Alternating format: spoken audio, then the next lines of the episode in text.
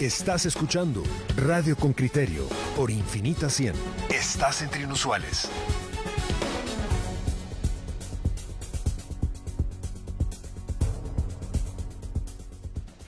Muy bien, vamos a hablar de una cosa que no habla nadie. Eh, si se está en el proceso de elección de fiscal general, habría que conocer los perfiles de los fiscales generales. Es como en el rector de la universidad. Solo vemos quién es corrupto y quién no es corrupto, pero ninguno habla del perfil académico. Y aquí queremos hablar de las opciones que tiene el presidente, además de Consuelo Porras, para elegir a, su fiscal general, que no tiene por qué ser ella, sino que hay cinco opciones más. ¿Qué se ha hablado de eso? Nada. ¿A quién le interesa eso? A todos. ¿Qué se puede decir de los otros cinco aspirantes a fiscal general desde un análisis cualitativo? Para que tengamos una idea de que si el presidente elige A, elige B, pues hay una preparación, una cualificación X o Y. Vamos a hablar de este tema con Alejandro Rodríguez. Él es investigador del Instituto Comparado en Ciencias Penales. Alejandro, buenos días, ¿qué tal? Muy buenos días. Pedro y a toda la audiencia. Muy bien, aquí está Anelis y también Roberto. Mira, no se ha hablado nada del perfil de vamos a hablar de los otros cinco candidatos, que es una realidad nacional, hay seis opciones. El presidente tiene seis opciones. De una se ha hablado por activa y por pasiva. Vamos a hablar de las otras cinco. Eh, eh, tienes, eh, hagamos primero como un análisis de, de un minuto en general por ejemplo, bueno, cualquiera de los cinco es un perfil que se puede sostener o no. Hay tres eh, que destacan por sobre dos. Una generalidad de esos cinco perfiles.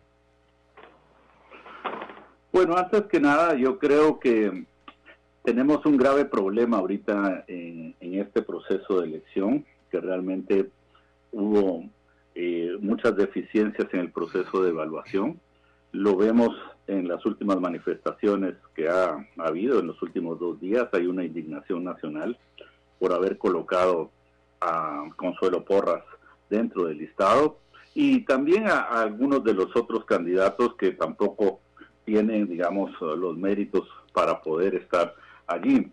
Pero lo que se ve en su conjunto es que el proceso no fue objetivo, no hubo parámetros de evaluación razonables y la selección, salvo tal vez eh, tres candidatos, la selección de los eh, perfiles no reúne los requisitos de idoneidad y sobre todo de capacidad y de integridad para poder eh, realmente ser fiscal general. De hecho, creemos de que lo que se considera el, pacto de corruptos, las redes político ilícitas que, que están en el país, han logrado generar eh, un proceso, primero, que intimidó o evitó que algunos de los mejores ah, eh, abogados y, propuestas pudieran participar. Por ejemplo, no, no se, planteó un amparo para impedir que, que los jueces pudieran participar, lo que evitó que perfiles como eh, Miguel Ángel Galvez, Erika Ifán, otros jueces muy valientes como Patricia Gámez, que por ejemplo fue electa eh, en la nómina final eh, en la anterior elección, no, no pudieran participar. Entonces, ya desde un principio hubo un ambiente enrarecido y un ambiente intimidante que impidió que muchos buenos abogados presentaran sus currículums. Pero, a ver, buenos días, Alejandro, perdón. Eh, desde el, de, los, de los otros cinco candidatos que tenemos, porque ya eh, eh, se ha discutido tanto sobre el tema de Consuelo Porras, pero em, el ICCPG, como ve, digamos, ¿hay, alguien rescatable en esos cinco? Usted mencionaba que tal vez hay unas, hay alguno, tal vez hay tres candidatos que sí cumplen con esos requisitos de idoneidad.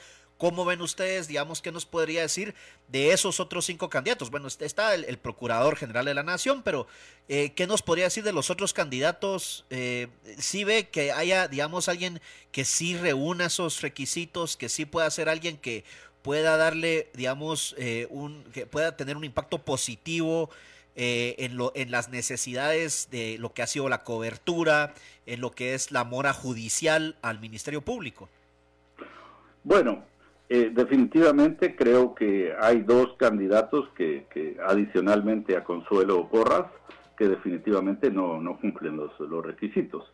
el Procurador General de la Nación, eh, Donado, eh, pues él ha realizado algunas acciones legales que trascendían su mandato cuando ha sido procurador. Por ejemplo, planteó un, un antejuicio ante la Corte Suprema de Justicia por resoluciones de la Corte de Constitucionalidad. La propia Corte Suprema de Justicia le rechazó de plano eh, este, eh, este antejuicio por considerar que eh, no tenía las potestades ni las facultades para hacerlo.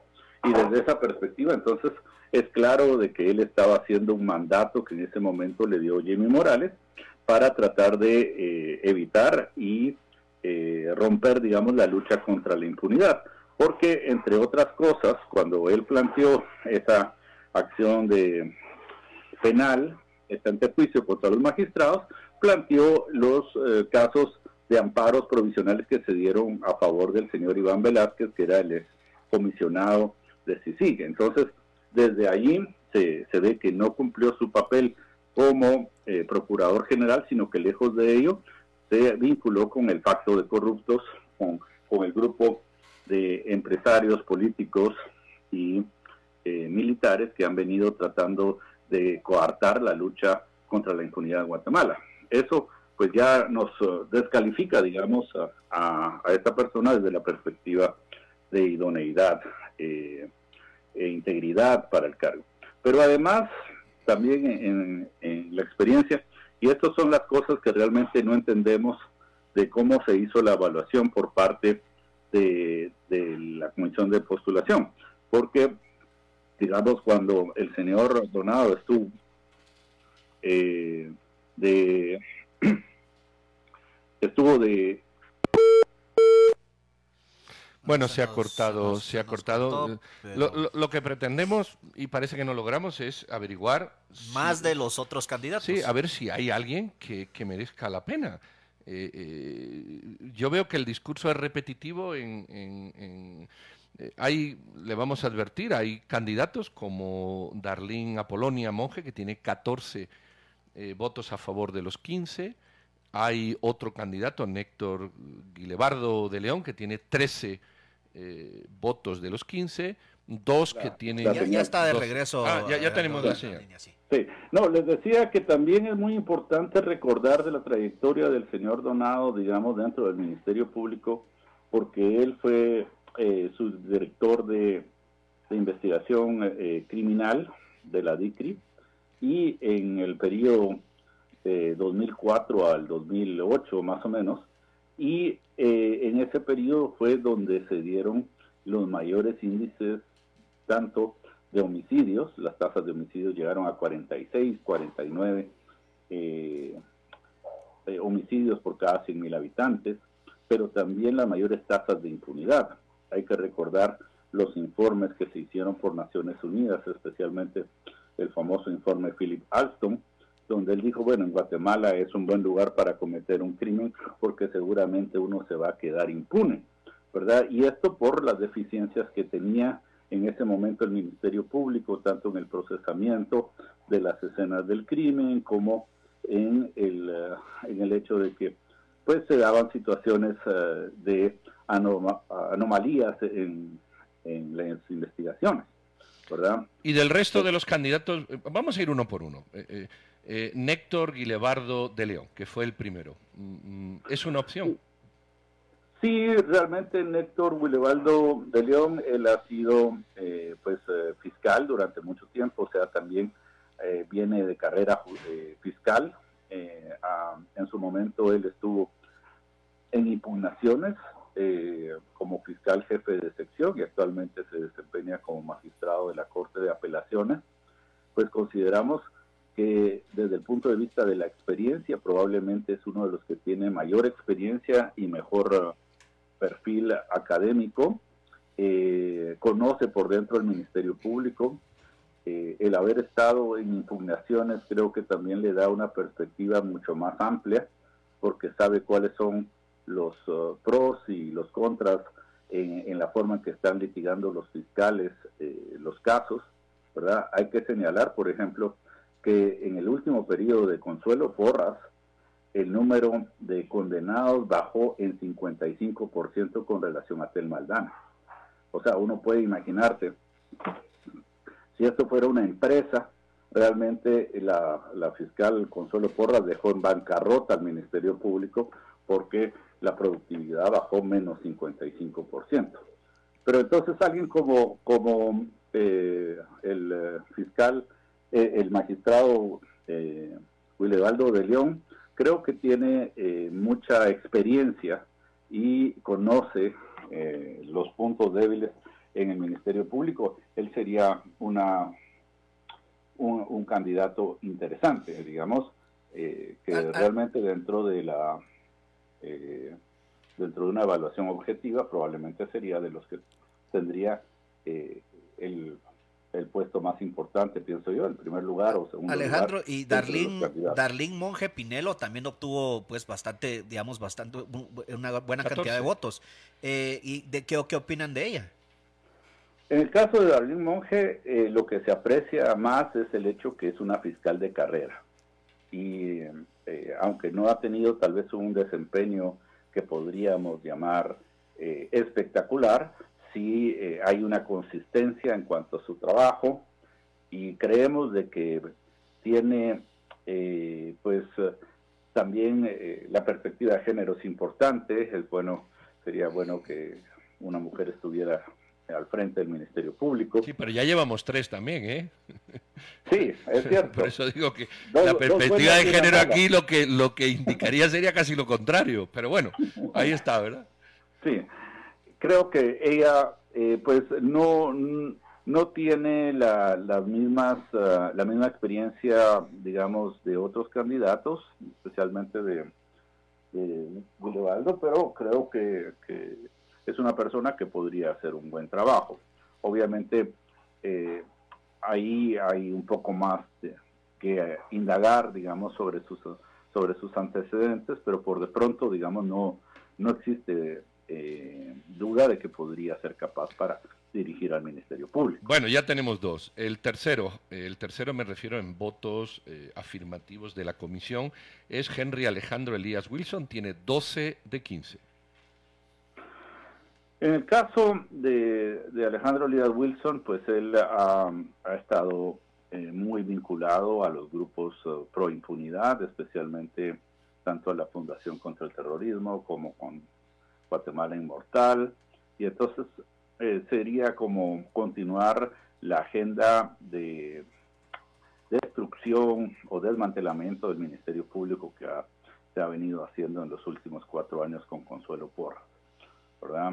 Lo que hemos visto en este tiempo es algo terrible, como eh, se, ha, destruido el patrimonio eh, de recursos eh, personal, ¿verdad? Los mejores fiscales están en este momento en el exilio, hay, se destruyó la FESI, hay otros 15 fiscales que han tenido que salir del país por la, criminalización que se está dando y en términos generales dentro del Ministerio Público el clima que se vive es un clima hasta cierto punto de temor.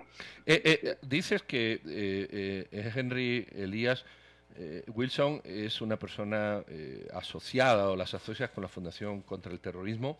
Eh, ¿En qué sentido? para entenderlo. Sí, ha, venido apoyando algunas de sus acciones y también ha dado muchos, él ha sido magistrado en, salas de apelaciones, ha otorgado amparos para impedir en su momento algunos casos de CICIG. entonces él está ha estado dentro de estas redes político eh, económicos ilícitas, ¿verdad? Eh, por ejemplo, también ha, eh, presentado denuncias contra la procuradora junta por cuestiones que son realmente indebidas, ¿verdad? Y, y, creo yo que, pues, precisamente por eso estaríamos viendo una, una agenda de profundización de, del desmantelamiento del Ministerio Público y la lucha contra la impunidad y la corrupción. Alejandro, y rápidamente, ¿qué opinan de Gabriel García Luna? Bueno, Gabriel García Luna eh, ha, sido un juez que ha tenido una trayectoria profesional importante, se ha destacado como magistrado también de, sala de apelaciones y actualmente como miembro de la Junta de Disciplina eh, Judicial. Eh, pues en términos generales su, su, trayectoria hasta donde nosotros conocemos ha sido una trayectoria muy eh, íntegra, ha, ha, tenido buenas resoluciones y pues también tiene una formación académica sólida que podría significar que sea un buen, un buen fiscal general. Muy bien, pues muchas gracias Alejandro Rodríguez, investigador del Instituto de Ciencias Penal. Muy amable por tu opinión y muy feliz jueves. Feliz jueves. Bueno, creo que hemos dado un paso importante mm, que no he visto que haya dado en ningún medio. Qué bueno que aquí lo hayamos abordado, porque con Alejandro Rodríguez eh, del Instituto de Ciencias Penales, eh, al menos nos hemos quedado ya que el 50% de los candidatos son, son personas que pueden ser elegidas por el presidente sin reparos de la persona que hemos entrevistado. Seguramente si entrevistamos a otra, pues surge. Eh, ¿Por qué quisimos posicionar este tema? Porque pensamos que no se debate. Pensamos que el debate social ha sido consuelo porras no. Y todo lo demás no importa.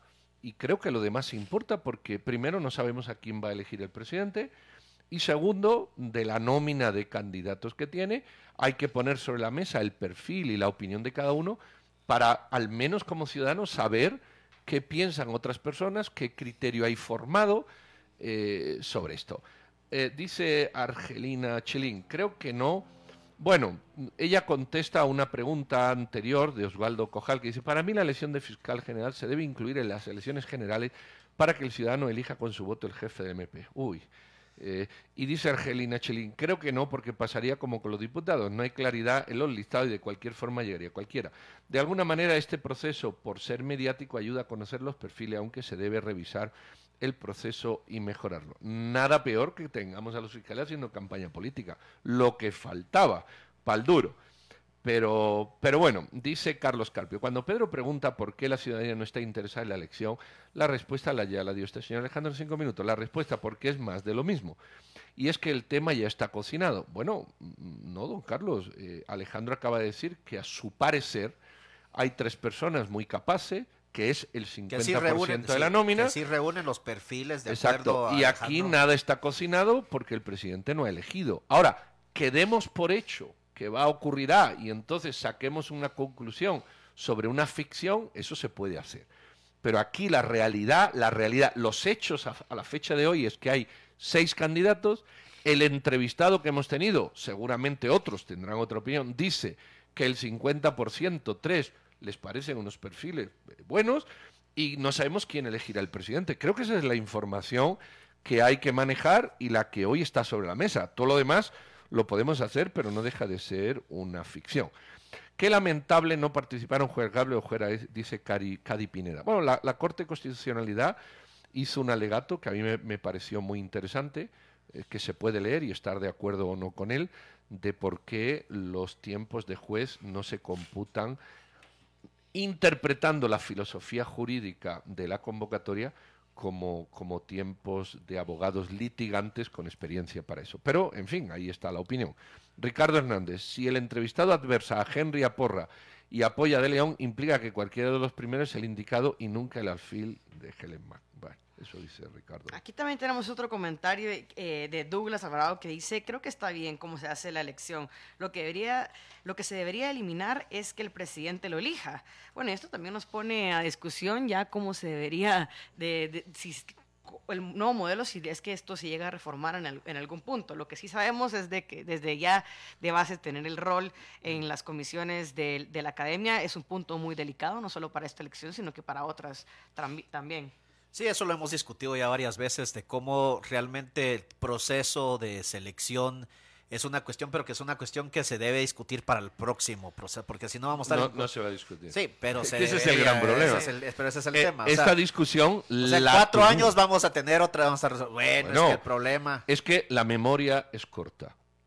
Cuando se elige a Tel Maldana, cuando se elige el debate es exactamente el mismo que tenemos ahora. Una fiscal señalada por CICIG que iba a sustituir a la superfiscal Paz y Paz, que no dejaban que se religiera. Es exactamente el mismo debate, el mismo, el mismo. Pero ya no nos acordamos.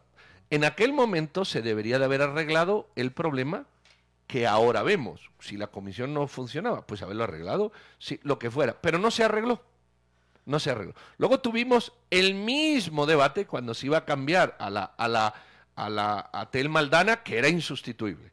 Y ahora tenemos el mismo debate. Es que siempre es el mismo debate porque las normas son las mismas. Pero el punto es, al final, eh, de acuerdo a nuestro entrevistado Alejandro Rodríguez del Instituto de Estudios Comparados en Ciencias Penales, eh, que hay tres candidatos que de acuerdo a él y al instituto, pues sí reúnen esos requisitos idoneidad y pues por lo menos tenemos ya esa comparación que se puede hacer de, de eh, al final del día, digamos, nuevamente lo que podemos ya criticar por aparte son esos, ese, ese, esos criterios que se usan para ver al fin quién será electo como próximo fiscal eh, del Ministerio General del Ministerio Público. Bueno, pues sea quien sea, ahí les hemos presentado eh, un testimonio de una persona, seguramente habría otros, un 50%, tres fiscales que se, que se que le considera eh, bien cualificados y tres que no. Eh, pues ahí está, seguramente si seguimos con este ejercicio iremos aprendiendo más de cómo ven otros las ofertas, las ofertas entre las que el presidente debe de, elegir. No demos nada por hecho porque no da, nada está hecho. Eh, regresamos con una entrevista, no se nos vayan.